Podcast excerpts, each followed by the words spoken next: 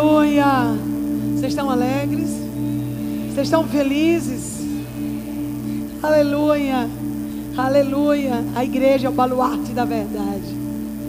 A igreja é a coluna. A igreja é o aprisco das ovelhas. A igreja é o lugar que tem as boas novas. Jesus vem buscar a sua noiva.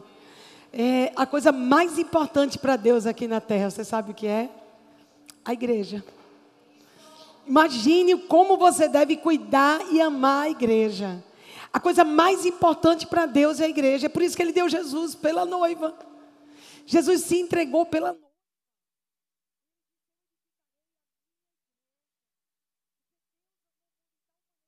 Seu filho mas o seu filho veio para edificar a noiva. A vinda de Jesus aqui na terra não foi só para vencer demônios, não foi para envergonhar demônios, não foi para curar enfermos, levantar os mortos. Não. A principal missão de Jesus na terra foi edificar a noiva.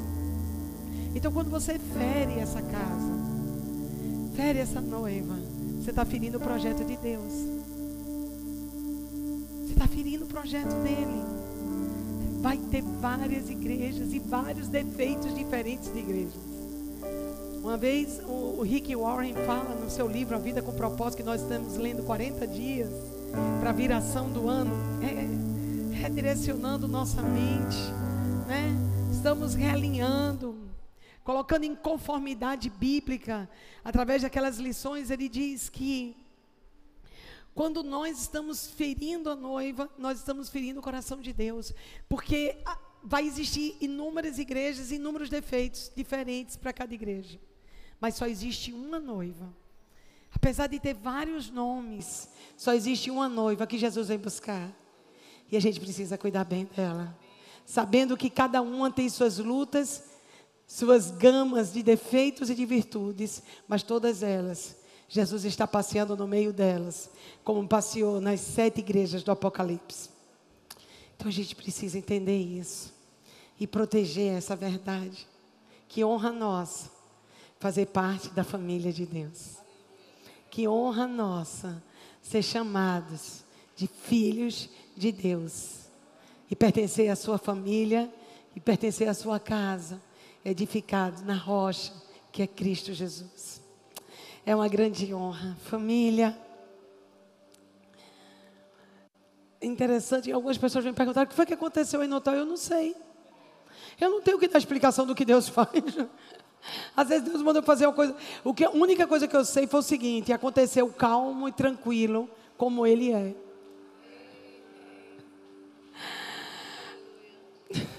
Deus fala na sua língua.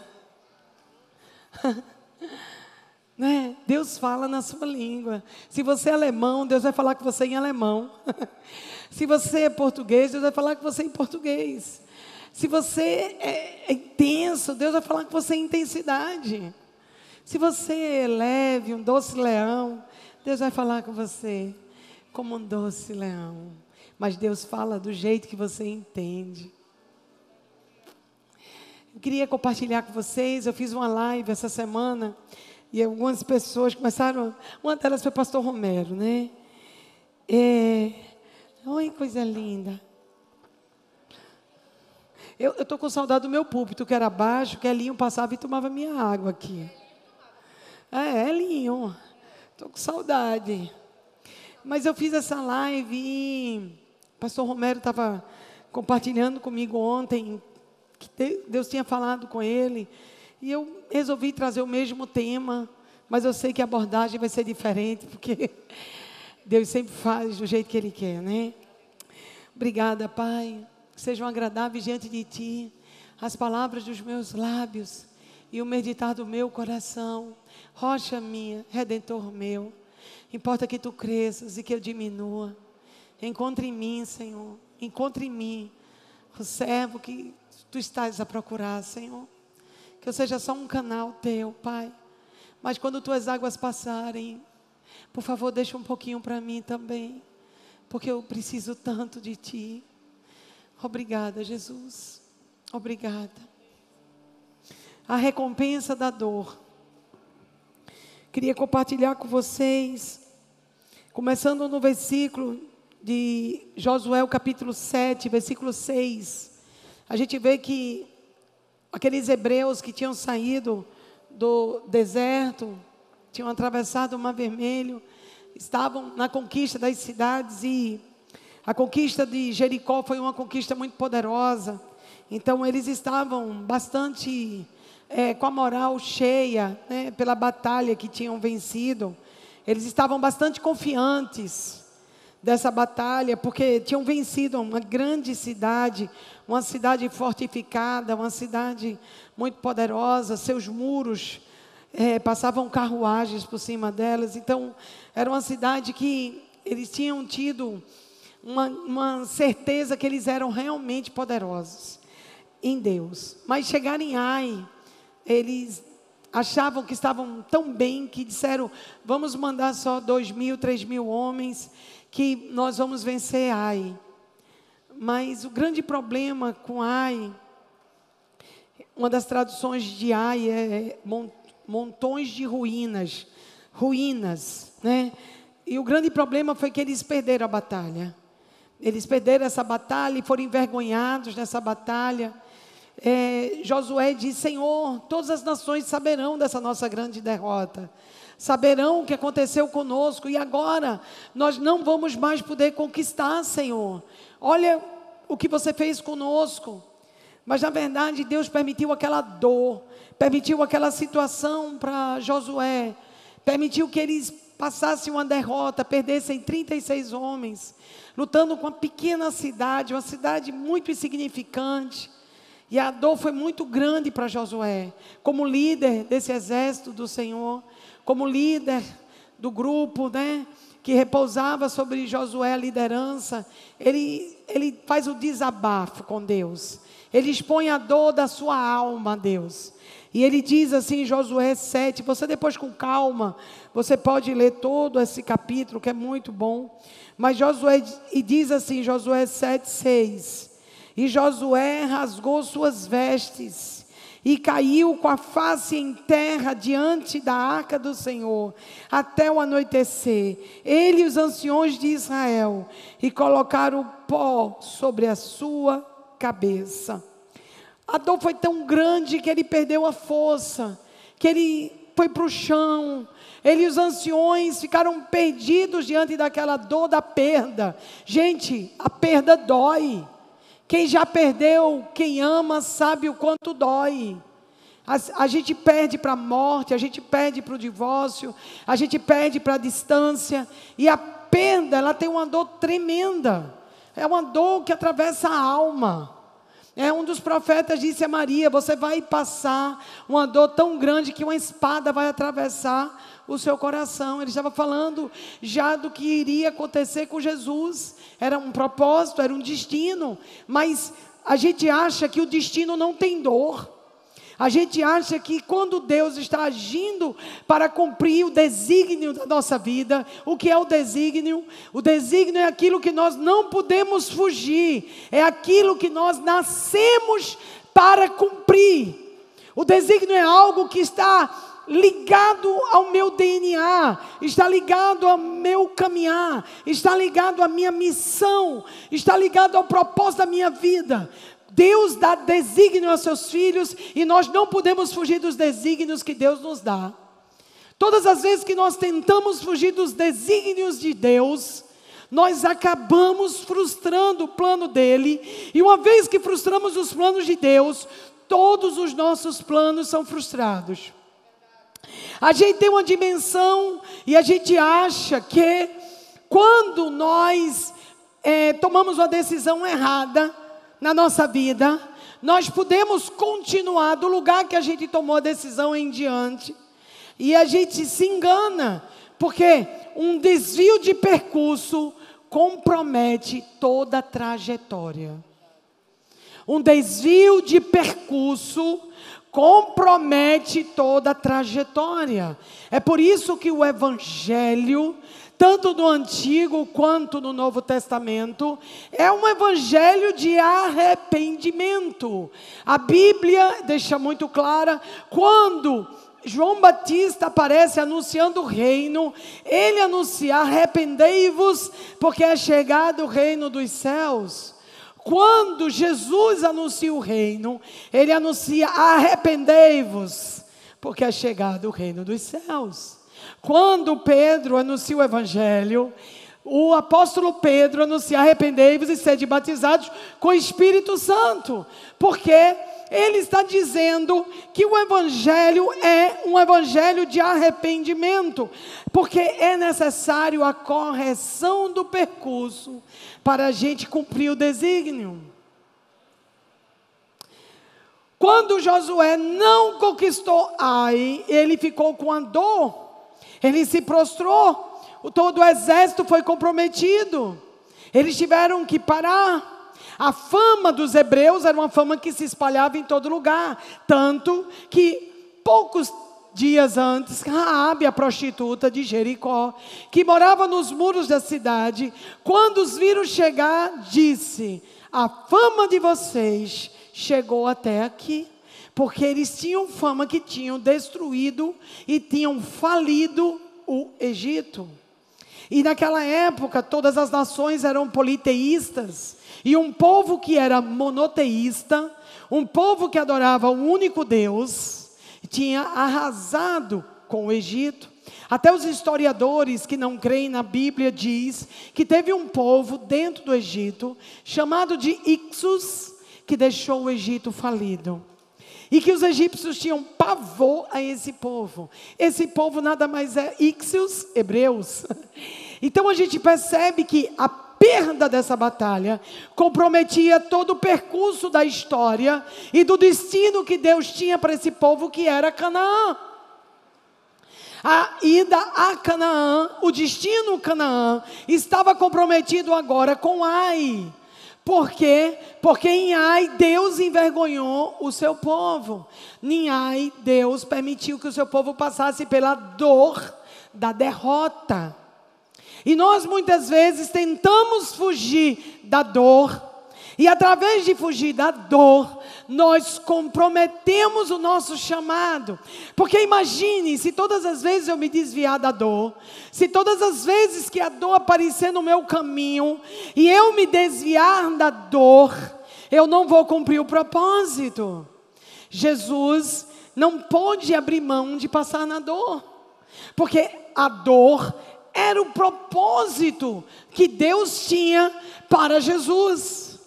Mas a dor que Jesus passou, a Bíblia diz que os nossos sofrimentos nessa terra não se comparam com a glória há de ser revelada.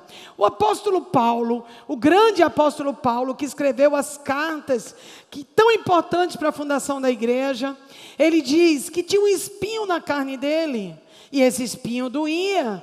Você imagina, eu vivia no jardim da minha mãe, no interior, lá em Vitória, e eu amava pegar as rosas da minha mãe, amava. Minha mãe me encomendava as rosas de São Paulo, e ela plantava aquelas rosas vermelhas, e eu me metia naquele roseirão, e eu catava aquelas rosas, minhas mãos ficavam com espinhos, e às vezes eu não queria contar para ela que eu tinha aprontado, mas a dor do espinho era tão terrível que eu acabava cedendo e tinha que ir lá para tirar o espinho que tinha entrado na minha mão ou no meu pé, porque a dor era insuportável. Eu não conseguia mais fazer nada por causa da dor.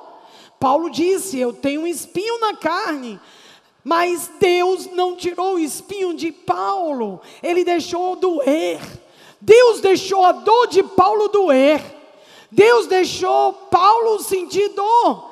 E ele disse a Paulo: Eu vou te dizer que o meu poder se aperfeiçoa na tua fraqueza. Deus não tirou o espinho, mas Deus deu poder para suportar o espinho. Às vezes Deus não vai tirar a dor, mas Ele vai te dar poder para você superar a dor. Ele te dá um poder tão grande que a dor latente precisa ser calada diante de um poder exultante.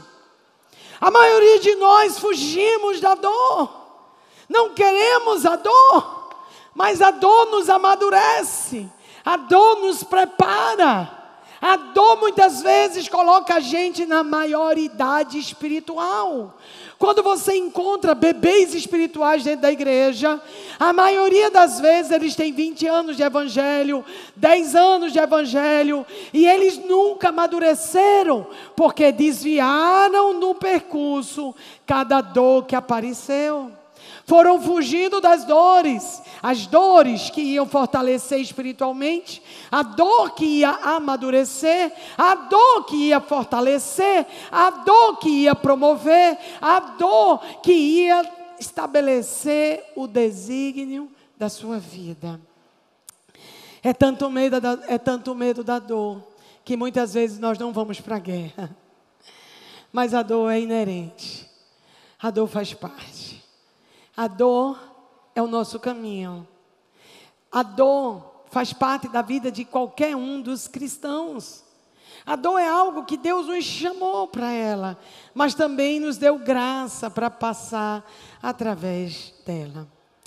Quando Deus olhou assim para Jonas, e ele disse: Jonas, eu preciso que você vá a Nínive, uma cidade prostituída, uma cidade litorânea, que estava vivendo de uma maneira muito errada, e Jonas sabia disso. E Jonas disse: Eu não vou, Senhor, eu não vou para Nínive. Eu sei como eles vivem, eu sei que eles são pecadores, aquela cidade não merece a salvação. E Deus disse: Mas eu quero que você vá lá dizer para eles se arrependerem, Jonas. Jonas, saindo pela tangente, pegou o caminho para Tarsis, cidade das esmeraldas. E ele, diante dessa situação, entrou num barco, né? E o barco começou a afundar. É interessante, né? Às vezes a gente vai dar carona a Jonas e o nosso barquinho afunda. Não é todo mundo que você põe na sua casa e põe na sua mesa. Tem gente que conta tanta história, tantas dores, que o pastor fez isso comigo, que a igreja fez isso comigo. Irmão, cuidado para não estar tá dando carona a Jonas. Deixa o irmãozinho ir para a barriga do peixe para ser tratado. Você às vezes entra na prova do irmão e você entra na prova também. Ah, Jesus. Muitas vezes a gente vai se associando com ele, vai se associando com o que ele está dizendo, não escuta o outro lado, não escuta o que Deus está falando, e o barco está afundando e você não sabe que deu carona para Jonas. Mas o barco estava afundando, né? E lançaram Jonas ao mar, e um peixe grande engoliu Jonas. Tudo porque Jonas fugiu da dor. Jonas queria despistar Deus. Decidiu não ir para Nínive e ir para Tarsis. Mas dentro da barriga do peixe, uma dor tão grande tomou a alma de Jonas. Um arrependimento tomou a alma de Jonas. E Jonas diz assim na barriga do peixe, Jonas 2,7: Quando a minha alma desfalecia em mim, Lembrei-me do Senhor e minha oração entrou a ti no teu santo templo. Jonas 2,7. Engraçado, né? Pode acontecer muitas coisas lá fora, mas a maioria das coisas boas que acontecem. Deus fez com que fosse assim. Talvez você não goste, mas Deus escolheu assim. Quando Salomão consagrou o templo, disse: se tiver seca, praga, ou qualquer coisa na terra, se vocês entrarem nesse templo e me buscarem, eu ouvirei dos céus. Há uma promessa dentro do templo. Isaías 43 também nos lembrou isso há pouco tempo atrás. Há um poderoso álibi quando a gente está no templo. Talvez seja, porque dentro do templo do Senhor temos o melhor juiz, um grande advogado que intercede por nós e uma ótima testemunha que é o Espírito Santo. Então, nós já temos todo um, um júri montado aqui para absolvição para que a gente possa ser realmente inocentado e a gente possa prosseguir. É um lugar muito poderoso para você fazer seus clamores. Um dia minha vida estava muito difícil, muito difícil. E eu entrei num templo do Senhor e eu fiz um voto que só eu e Deus sabia. E Deus sacudiu a terra. Deus rasgou o céu. Deus é, deu a volta de 360 graus e ele cumpriu, ele cumpriu o que me prometeu. Engraçado, eu estou aqui hoje e eu estou me lembrando que de todas as boas promessas que Ele fez a mim, nenhuma falhou. Eu estou lembrando que eu tenho uma aliança que eu cuido dos dele, ele cuida dos meus. Eu disse que eu cuidaria dos dele, que ele, por favor, cuidasse dos meus. É interessante que Deus nunca chama ninguém preparado, nos chama mancando, não é?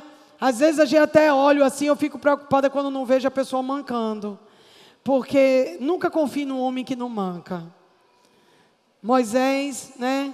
Todos eles, Jacó, todos eles tiveram a sua maneira de mancar. Um não foi criado com os pais, o outro foi ferido na luta com o anjo.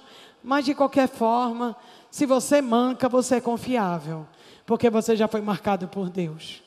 Talvez o que você considere suas perdas, Deus diga que é o seu ganho. Talvez o que você diga que é sua guerra, sua marca da vergonha, Deus diga a você que é sua medalha da batalha. Talvez a coisa que você mais se envergonhe é a coisa que Ele vai transformar em glória. Talvez a coisa que mais está chateando você é exatamente aquilo onde ele pode derramar mais o amor dele na sua vida. Então a dor, ela tem as suas recompensas. Toda dor tem suas recompensas. Isaías 61, 3 diz assim. Isaías 61, 3.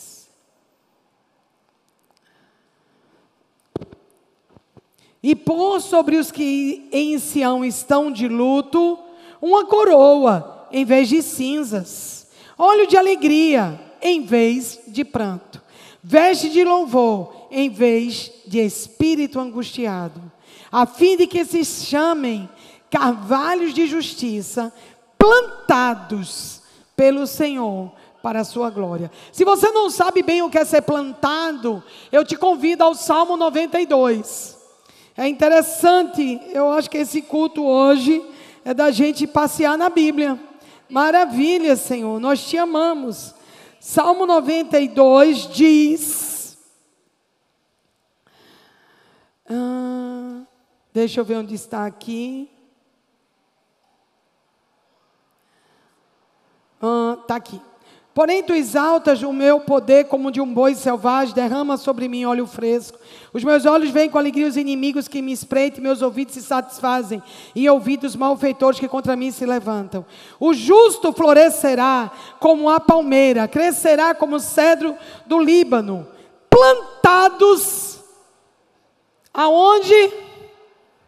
Plantados na casa do Senhor florescerão nos átrios do nosso Deus. Na velhice darão ainda frutos e serão cheios de seiva e de verdor, para anunciar que o Senhor é reto, Ele é minha rocha e nele não há injustiça. Então eu quero voltar mais uma vez para Isaías 61, uma vez que nós vimos em Salmos 92 o que é ser plantado. É importante a gente saber onde a gente está plantado. Então, Isaías 61, 3 diz: Pois, é, Isaías caiu em Salmo, perdão. Isaías 61.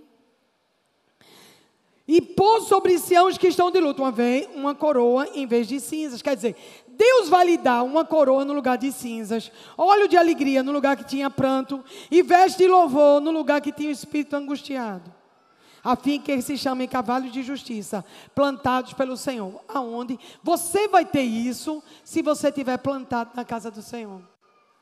Deus vai se encarregar de transformar uma coisa em outra. Gente, sabe o que é isso? Metamorfose. Porque você tinha uma coisa e ela se transforma em outra. Você não tinha óleo de alegria, ele se transformou. Isso só pode acontecer se você estiver plantado na casa do Senhor. É por isso que as pessoas que se afastam da Assembleia Solene, de Sião, da casa do aprisco das ovelhas, do lugar que é o baluarte da verdade, elas tendem à tristeza.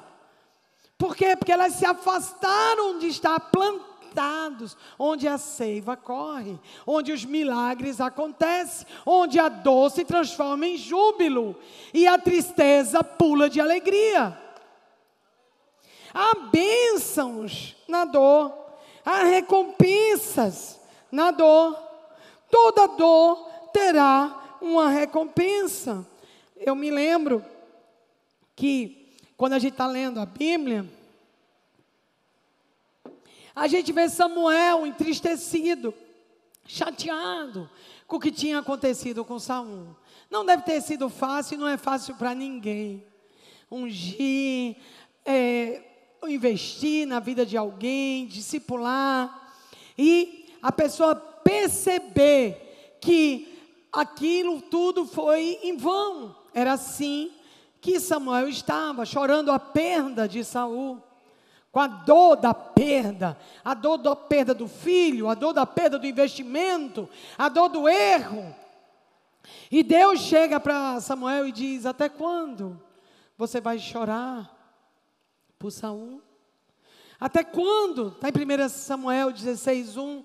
Deus falando é, com Samuel e dizendo: Você já lamentou o suficiente por Saul? Pois eu o rejeitei como rei de Israel. Agora tome um vaso de azeite e vá a Belém e procure um homem chamado Jessé, porque eu escolhi um dos seus filhos para ser o novo rei. Existe nas nossas estações um tempo que a dor precisa chegar ao fim. Se você não sabe dizer a Deus a estação da dor, você vai carregar ela pela sua vida. Você vai levar essa dor quando você deveria ter encerrado a dor. A maioria de nós gostaria muito que a figura, a pessoa que nos causou a dor, ela voltasse para nos pedir perdão. E aí finalmente nós seríamos curados. A gente acha que a cura da dor é a pessoa que nos feriu se retratar da dor. Nós sempre imaginamos que a cura do que estamos passando está na mão da outra pessoa. Que se ela retratar, eu vou ficar bem. Se ele me pedir perdão, eu vou ficar bem. Só que a dor, ela não pode ser resolvida por pessoas. É Deus que cura a dor. É Deus que transforma uma coisa em outra. É Deus que derrama poder para você suportar a dor. Do contrário, as mães que enterram seus filhos jamais permaneceriam de pé. É Deus que dá graça para você atravessar o vale da sombra da morte. Nós colocamos nossa expectativa de cura na mão das pessoas. E a maioria das vezes nós nos frustramos, porque as pessoas nunca ou raramente vai se retratar do que lhe causou. A maioria da nossa caminhada é feita de pessoas que não se retratam. A maioria da caminhada é feita de pessoas que estão cheias de razões. E nós também, quando estamos cheios de razões, ficam várias pessoas cheias de razões, causando dor, liberando dores para a próxima geração, liberando dores para os próximos que vão vir. Não estranhem, a Bíblia diz que a raiz de amargura contamina muitos. Amargura é a dor cauterizada, é a dor instalada, é a dor assumida. Quantas pessoas você conhece que contam o que fizeram com ela, que você pensa que foi ontem, até que a pessoa diz, foi há 20 anos atrás. Quando ela começou a te contar, você sentiu como se fosse ontem. Você sentiu uma dor tão forte que aquela pessoa está passando, como se fosse ontem. E você diz, mas isso já faz 15 anos, isso já faz 10 anos, isso já faz 20 anos que aconteceu. E por que você está até hoje desse jeito? Deixa eu lhe dizer, o tempo não cura dor. O tempo não cura dor. O que cura dor é Deus, tempo não cura nada. Tempo só tem prazo de validade para o seu botox, para a careca. O tempo, ele só diz que as mercadorias venceram, que o exame venceu, que você está mais velho, que você tem mais cabelos brancos, porque o tempo não resolve a questão da dor. Só Deus pode curar a dor. E quanto mais nós esmolamos dos outros para curar a nossa dor, nós caímos nos abismos. E vocês sabem que a Bíblia diz que um abismo chama outro abismo.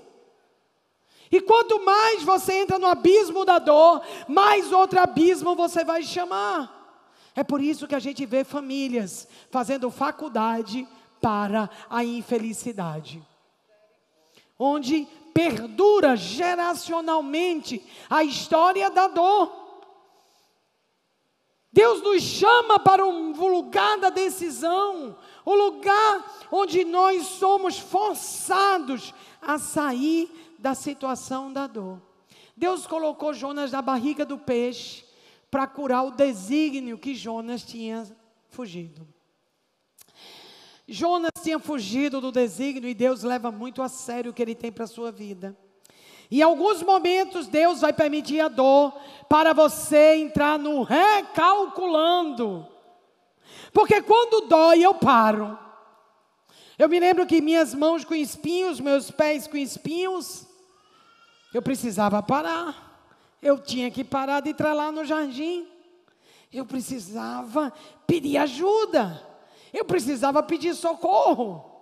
Eu estava toda de espinhos. A dor me fazia parar.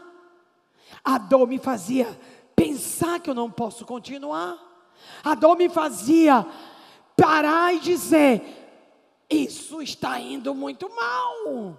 Tem pecados que são tão gostosos até que a dor bate na porta. Pular um muro é incrível. Conhecer um motel com a secretária deslumbrante até que a conta do pecado bate na porta. Às vezes um HIV, um sífilis ou uma criança não planejada, para desestabilizar um casamento consumado. Aí nós passamos a entender como dói. A alegria dos momentos esfuziantes vão por água abaixo, porque a dor bateu na porta e Deus está te chamando para corrigir o teu desígnio. A gente entende a linguagem da dor por isso que Deus a usa para nos parar. Nós entendemos perfeitamente a linguagem da dor. Algumas vezes a dor acontece porque é propósito. Como Jesus. Qual foi o erro que Jesus cometeu? Nenhum. Jesus não pecou. Não havia naquele homem nenhum ato pecaminoso. Ele foi puro e justo do início ao fim. O desígnio da dor para ele era a própria missão dele. Em outros momentos nós temos o Jonas, o Josué. A dor entrou, porque no meio da equipe de Josué havia aquele que cobiçou, aquele que roubou, aquele que tirou as coisas contaminadas, que era Cã. No meio da equipe vitoriosa havia o religioso hipócrita que estava ali roubando as coisas consagradas para destruição. E Deus olhou e disse: Não poderão entrar em Canaã assim, porque eu não quero fundar uma nação de idólatras, eu não quero fundar uma nação de cobiçosos, eu não quero fundar uma nação onde tenha homens com caráter deste que deve ser apedrejado. A gente acha que parece Deus ser tão duro em alguns momentos, mas é porque o propósito de Deus não pode ter manchas. Porque Deus não habita no meio do pecado, porque o próprio pecado colocou Jesus na cruz. Para Deus, o pecado é muito sério, porque você talvez não tenha perdido um filho por pecado, mas Deus deu o filho dele por causa do seu e do meu pecado. E se você tivesse perdido um filho para alguma coisa que acontecesse, aquela coisa que aconteceu, você ia ter muito raiva dela. Então Deus, quando olha o pecado, Deus abomina, porque ele teve que colocar o seu filho na cruz por causa do pecado. Então não poderia nascer uma nação com pessoas pecaminosas. Precisava limpar a estirpe, a limpeza do DNA, para uma fundação sólida de algo que ia nascer. Por isso que eles precisavam ser eliminados no caminho. E quando você diz assim, parece até que Deus estava causando um problema muito sério. Porque uma vez que ele parou a conquista, ele preferiu a vergonha da dor da derrota do que fundar uma nação com alguém no escrupuloso. Por isso que doeu. Ele preferiu parar a marcha. É interessante porque às vezes a gente na igreja não entende que algumas coisas acontecem. E a gente fica tão preocupado, chora e se desespera. E a gente não entende, mas Senhor, por que tu fizesse isso acontecer? Não é? É aquela velha história, Senhor, estava indo tão bem, eu comecei a orar e jejuar, e apareceu um bocado de podre na minha casa. Quer dizer, a verdade é que você era ignorante. O podre já estava lá o tempo todo, mas o jejuar e orar preparou você, as suas faculdades espirituais, para você enxergar aquilo que você não via antes. Uma vez uma mulher me procurou, a véspera do casamento, três meses antes casamento marcado. A gente, ela era do discipulado da minha casa. Nós não tínhamos igreja ainda, íamos casar ela no salão de festas, depois do discipulado de casais, e ela me procurou muito chateada. Ela tinha uma reclamação a fazer. Eu disse, pois não, minha amada, pode dizer. Ela disse: é uma injustiça muito grande. Eu fui casada com este homem 15 anos. Eu tenho dois filhos adolescentes com ele. E quando você pregou para mim, falou do evangelho, você falou do valor da aliança. Aliança imutável, aliança de Deus com Abraão. Uma aliança que cortou, teve pacto de sangue. Aliança de Deus com Noé. Deus é um Deus que faz aliança com o seu povo. E aliança é uma coisa tão séria que ele deu o seu filho para fazer uma aliança com a noiva. É por isso que Jesus teve sangue, pacto, tudo naquela cruz, para poder desposar da noiva. Vocês vejam o nível como Deus leva a sério a aliança. Por isso que pastor não casa ninguém nem descasa, viu gente? É Deus. Só Deus casa e só Deus separa. Ai de você, se casar e separar sem ser da vontade de Deus. Desvio de percurso, compromete a trajetória toda. Eu, se eu quiser, gente, ir para Porto de Galinhas e pegar a estrada para Vitória de Santo Antão, e chegar no caminho de Vitória Santantão, e o meu propósito, meu destino for para Porto de Galinhas, sabe o que acontece? Eu não posso ir para Vitória. Eu tenho que me arrepender e voltar para Porto. Eu tenho que dar a volta. Você não conserta as coisas indo para Vitória. Você só conserta se der meia volta. Arrependei-vos, porque é chegado o reino dos céus.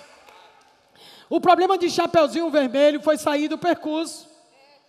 Deus não tinha, né? Deus não tem lobo mau para gente, não, querido. O lobo mau é só para quem foge do caminho da casa da vovozinha. Vamos dizer que a casa da vovozinha são os bons costumes, as veredas antigas. Para Deus, gente, não chove de baixo para de baixo para cima, não é de cima para baixo.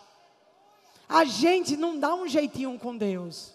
A gente pode dar festa, casar no papel, fazer o que quiser, mas não, não tem jeito, porque o que Deus casa, o homem não separa. Os homossexuais podem casar, podem fazer sexo, nunca vai ser casamento de Deus e nunca vai ser uma família de Deus. Não vai ser. Então, nem tudo que se diz que acabou, acabou. E nem tudo que diz que vai começar, começou. Só Deus pode dizer isso. Recado dado? Recado dado? Pronto, é assim que a família 61 estabelece o padrão e o fundamento dessa casa.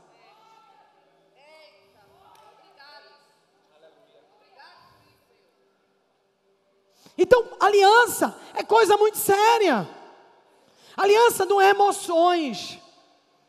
Aliança é pacto. É por isso que no casamento judaico, o casamento era efetuado quando o pai da noiva já fazia aliança com o pai da noiva. Havia o pai do noivo e a pai da noiva. E eles faziam um pacto ali. E o casal já estava casado, mesmo sem morar juntos. O rapaz ia fazer o aposento e a moça ia terminar o enxoval. Que ela estava praticamente pronto, que ela passou a vida inteira. O pai juntou dinheiro para a festa de casamento. O pai dá dinheiro a ela o tempo todo. Ele vai dando recurso a ela. Quando ela casa, ela casa com moedas no véu. Sabe por quê? O pai está dizendo assim: Eu amo tanto a minha filha que eu estou promovendo o futuro dela. Ela já casava com dote. A gente tem uma ideia muito errada de dote, gente. Dote não é o pai que vende a filha. Dote é alguém que valoriza tanto a mulher, que está disposto a pagar o preço, de esperar, de investir, de honrar essa mulher, para que ela tenha o melhor, porque ela merece o melhor.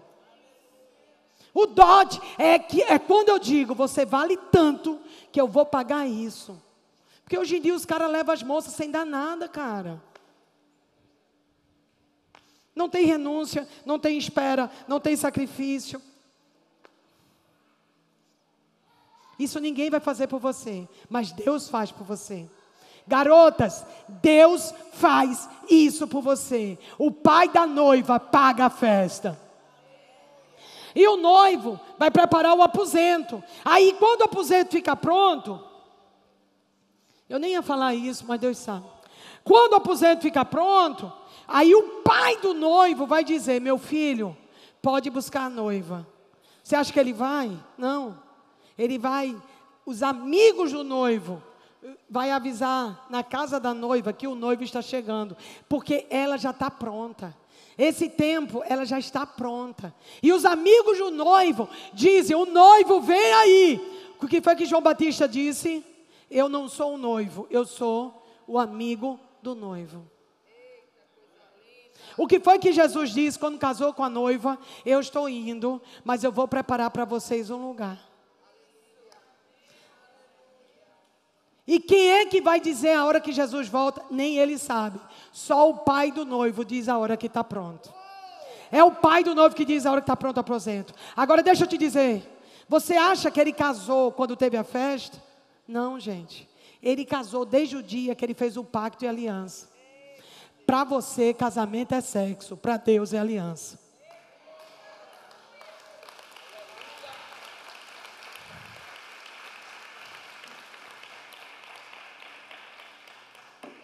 Casamento não é sexo, casamento é aliança. Estava casado antes de ter sexo. Para a nossa cultura ocidental, é sexo. Então, querido, se você está fazendo sexo ou está pensando em fazer sexo, você não está casado. você está casado quando tem um pacto e uma aliança abençoado por Deus. E não adianta você ir para a vitória, volte para Porto de Galinhas. Voltando sobre dor. Muitas vezes a gente não quer a maturidade que a dor nos traz.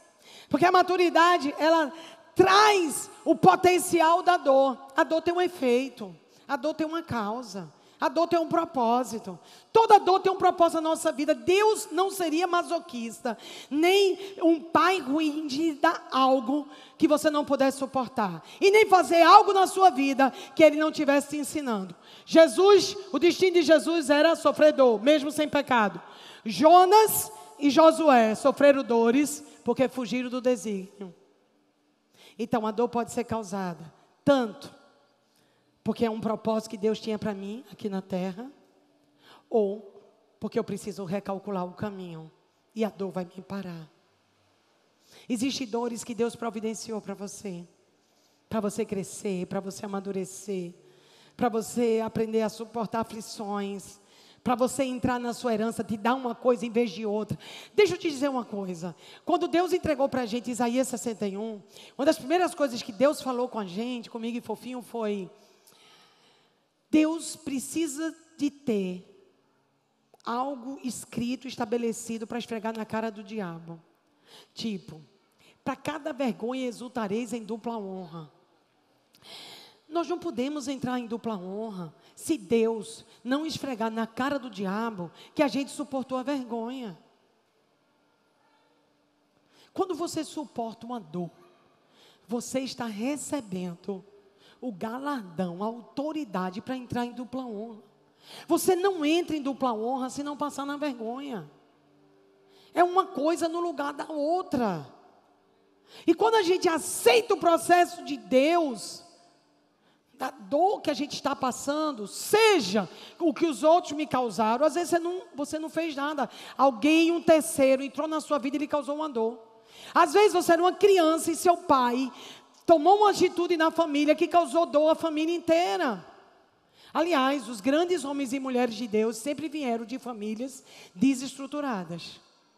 A maioria dos grandes avivalistas, os presidentes americanos, todos vieram de situações difíceis, ou de extrema pobreza, ou de uma enfermidade crônica, ou de uma disfunção familiar. Então a gente percebe que não é a dor que destrói as pessoas a gente percebe que é não se submeter ao processo de Deus que faz a gente se desviar do nosso desígnio. O mesmo sol que endurece o barro, derrete o gelo. O que é que a dor está fazendo com você? O que é que a dor fez em você? Você ficou mais medroso, limitado, assustado, traumatizado, complicado? Ou você está deixando que Deus trabalhe na sua dor? Se a dor é inevitável, eu preciso saber lidar com ela. Se a dor é inevitável, eu preciso tirar o melhor dela. Jesus pegou toda a dor e disse: Está consumado. Você está aqui porque alguém um dia decidiu sofrer por você. E você está disposto a sofrer por alguém? Paulo diz: Eu sofro. Ele tentou encontrar uma dor forte. Ele provavelmente ele via as mulheres tendo filhos. Ele via as judias tendo filhos. Né? Vocês sabem que as hebreias são boas disso, né, Hannah? Gostam de fazer de dois. Então, ele devia escutar as mulheres tendo filhos, partos normais. Né? Aqui tem um bocado de leoa que tem partos normais. Parabéns para vocês. Eu gosto mesmo de, de anestesia. Olha,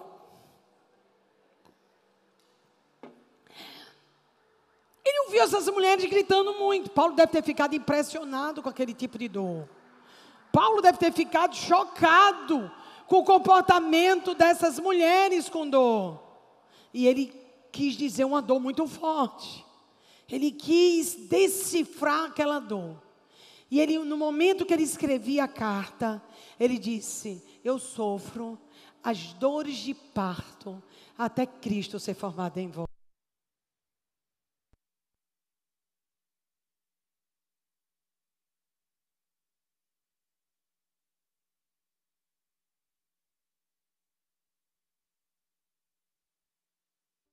Vermelho. Voltou. Obrigada, Kego. É... Ele estava com a dor tão grande, gente. Está aqui na frente para dar menos. Ele estava com a dor tão grande, tão grande, que ele disse: Eu estou sofrendo dores de parto. Um homem, para dizer que está com dores de parto, é porque ele viu muita mulher dando a luz. E ele estava horrorizado com aquelas dores. Eu lhe pergunto: Jesus ficou disposto a sofrer dores para você estar aqui essa noite. Paulo disse que poderia sofrer as dores e sofreu várias dores de parto, por vários, para que Cristo fosse formado em nós. E você está disposto a sofrer dores até que Cristo seja formado no seu próximo? Se o teu desígnio é a dor, por que, que você, em vez de tentar fugir do seu desígnio, você levanta a cabeça e segue como um mártir?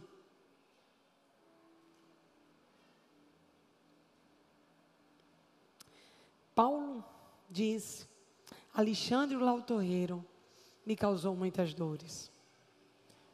Se a gente for estudar as cartas de Paulo, a gente vai ver que Paulo sofreu muitas perseguições de amigos, de pessoas próximas. Mas o que eu mais amo Paulo é que, apesar dele falar de Alexandre Latoeiro, ele falou de Priscila e Áquila, Júnior, Júnia, sua prima, que era apóstola, lá em Romanos 16. Paulo também conseguiu fazer muitas vezes mais elogios de pessoas que estavam com ele do que as pessoas que lhe causaram males. Mas Alexandre Latoeiro me causou curiosidade. Numa das minhas noites, está lá, Alexandre o Latoeiro me causou muitas dores. Eu disse, meu Deus, para Paulo ter escrito sobre esse homem, eu preciso saber quem ele é. Pesquisei. Não encontrei a esposa dele. Não encontrei o que foi feito de Alexandre. Não encontrei para onde ele foi. Não encontrei nenhuma página que ele escreveu. Eu procurei, me dediquei, pesquisei chaves bíblicas, dicionário bíblico, comentário bíblico, Bíblias judaicas, Bíblias que você possa imaginar. Nada de Alexandre Latoeiro. Moral da história. Deus não escreve a história de quem nos causa dores. Deus escreve a história de quem suporta as dores.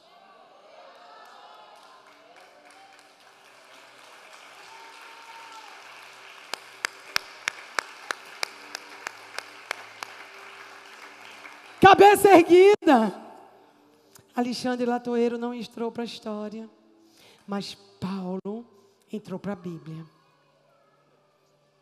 Talvez quem lhe causou dores esteja tão perto de você, esteja lhe desafiando ainda, e você está esperando essa pessoa se retratar. Pobre homem que eu sou. Não peça nada a quem nunca lhe deu nada, porque ele vai ser mais devedor ainda. Só quem pode curar sua dor é Deus. Quantas mulheres estão debaixo dos algozes? Quantos filhos debaixo dos algozes que foram seus pais? Perdoe e prossiga. Escreva um novo destino. Não seja a cara da última dor que você passou. Sempre traga um frescor de quem acabou de estar com Jesus. Não seja o retrato das suas dores. Não seja foto da sua dor. Encerre a estação. Dê a Deus o que se foi e prossiga para o alvo, para a soberana vocação em Cristo Jesus, que me amou e se entregou por mim. Seria muito injusto gastar uma vida inteira para escrever sobre dores, quando há tantas flores no jardim, quanto há tantos passarinhos, quanto há palmeiras praia. Quando eu entro nessa igreja e sei que ela é na beira da praia, eu fico emocionada. Nós estamos na beira-mar. Nós vemos a lua.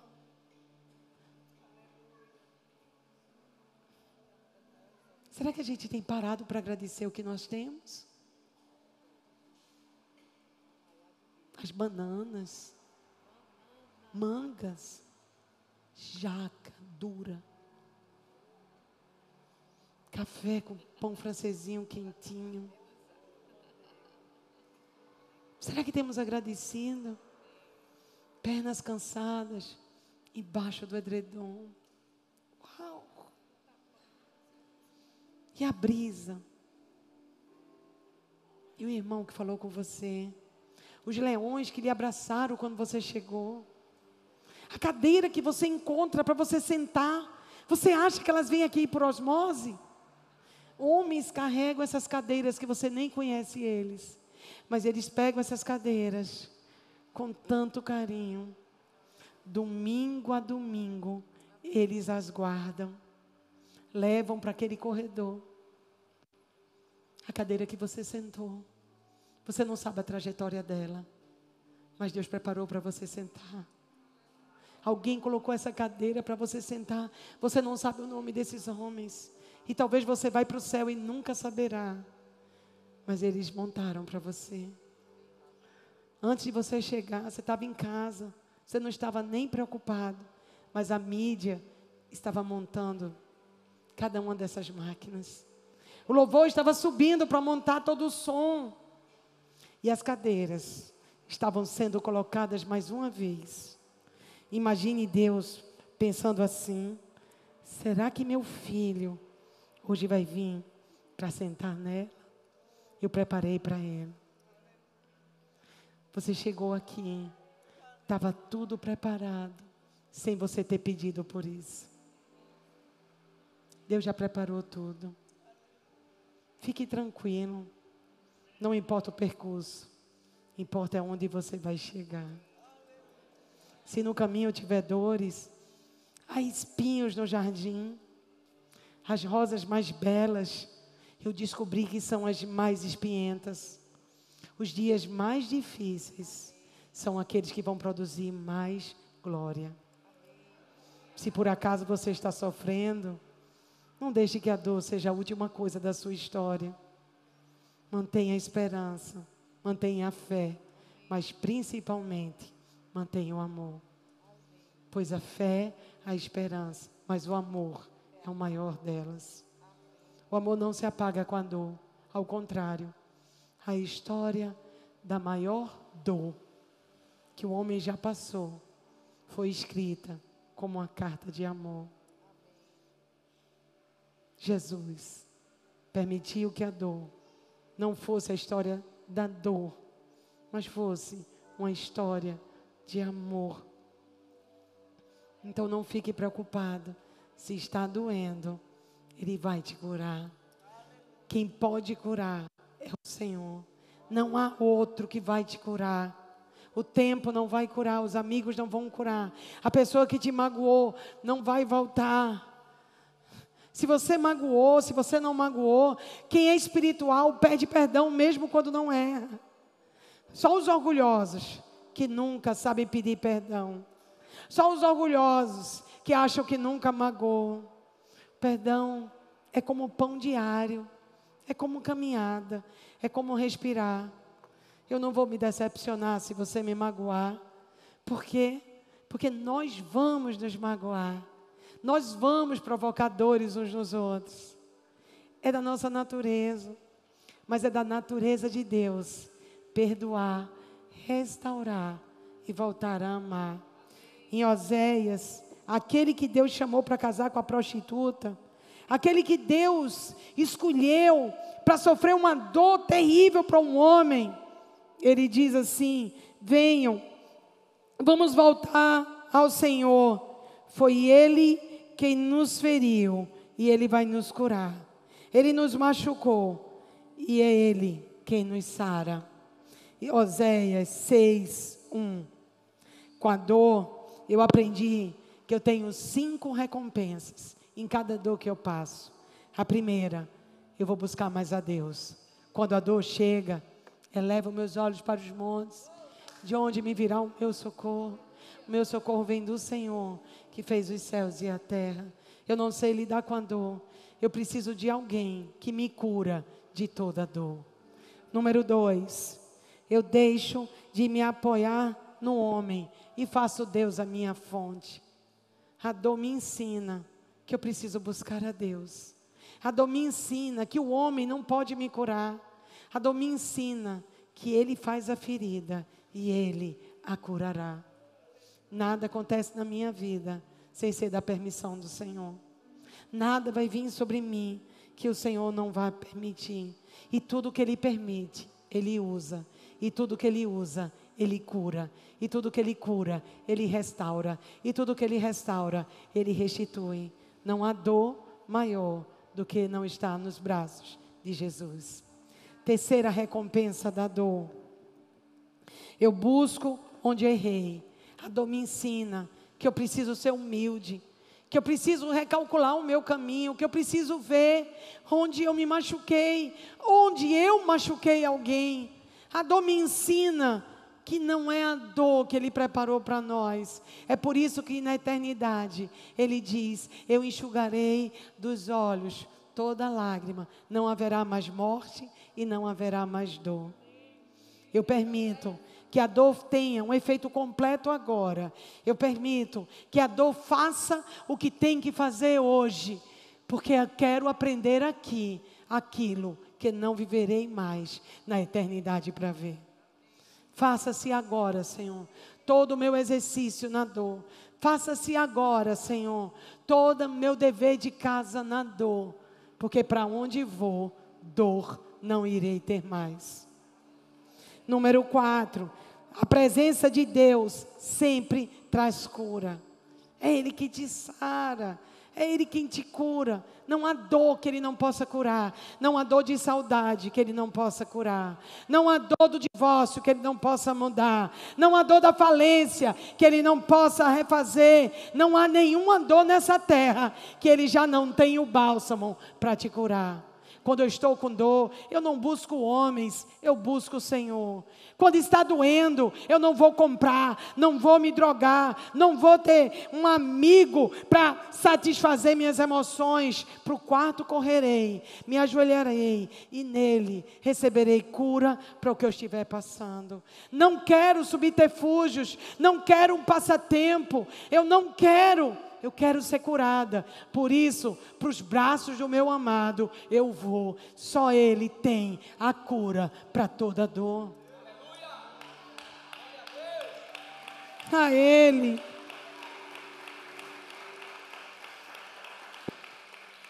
E o quinto e último grande benefício da dor.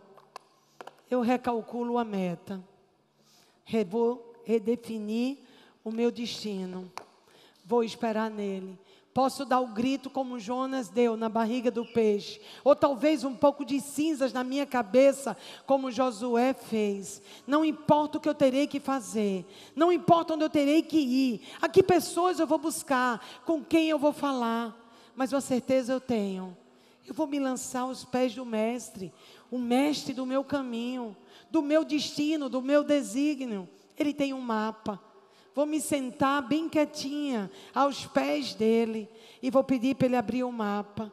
Ele vai recalcular a minha história, vai amenizar e tirar e curar toda dor e vai me mostrar o novo caminho por onde eu vou. Eu vou permitir que ele rasgue estradas, feche portas para que abra aquela que é o meu destino. Sempre há uma recompensa na dor. Deus abençoe.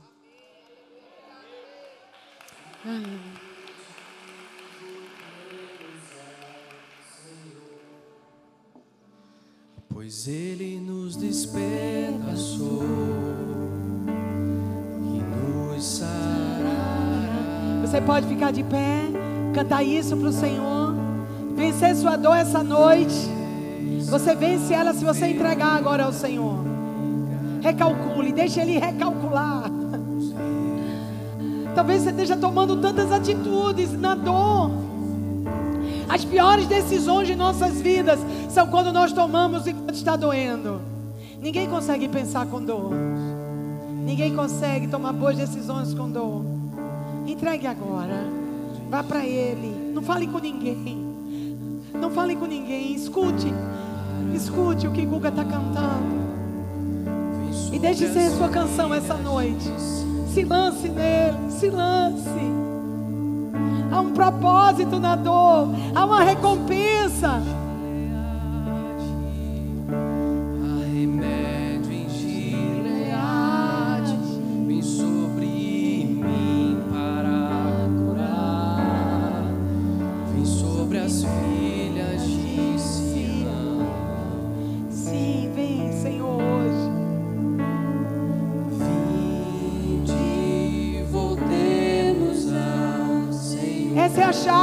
Se volte ao Senhor. Ele nos despedaçou e nos sarará. Há remédio para Ele agora, para você. Fez a ferida ligará. É Ele que te sara, é Ele que te cura.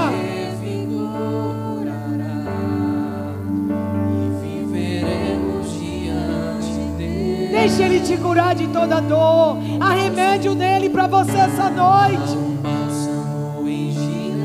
Venha se banhar nesse bálsamo.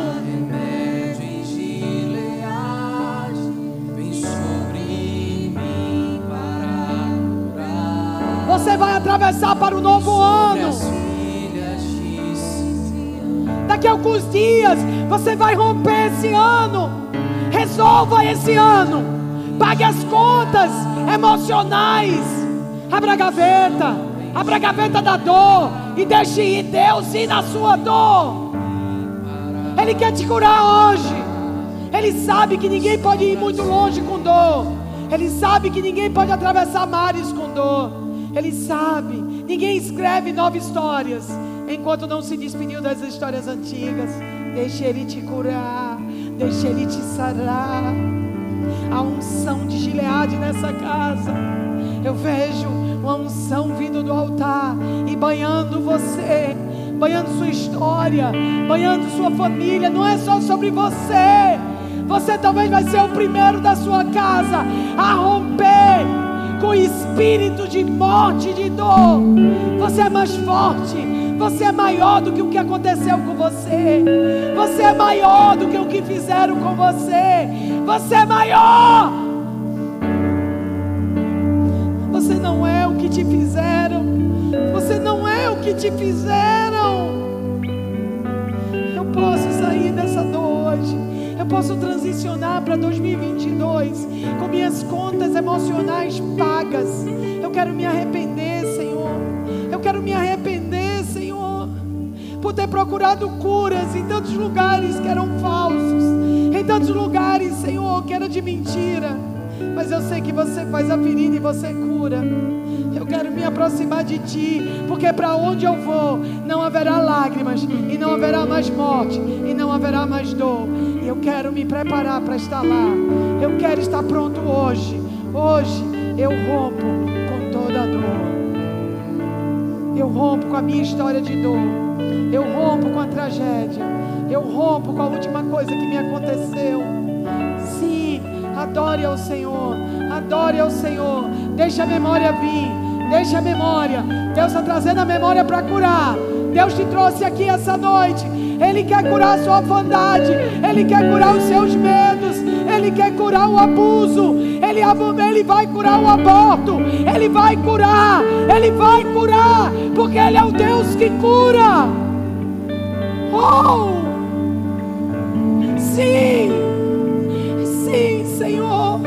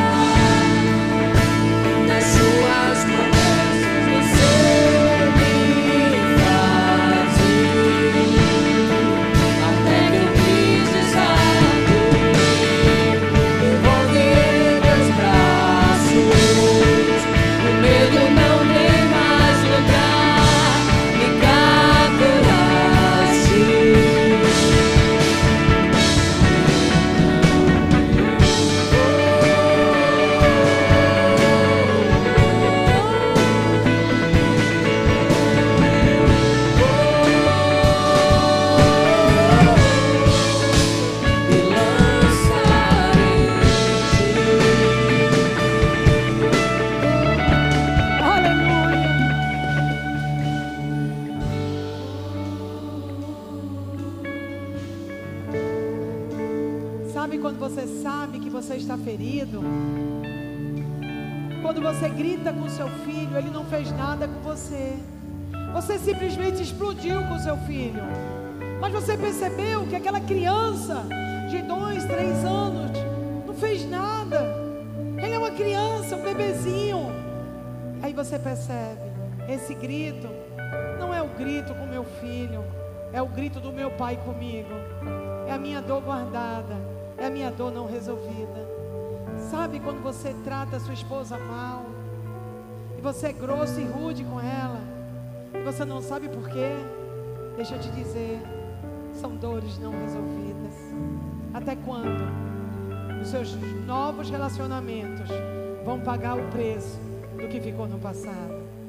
É hora de pagar a conta. Chegou a hora. Jesus já pagou na cruz. Então receba hoje o saldo da sua conta positiva em Cristo Jesus. Ele pagou o que estava negativo do seu passado. Você hoje pode resolver. Você pode sair dessa casa hoje. Contas pagas. Destino decidido por um passado redimido. Jesus está dizendo: Eu sou aquele que te cura. Eu sou aquele que te sara. Há uma recompensa para a sua dor e ela não está em outro lugar a não ser nos braços do Senhor. Oh!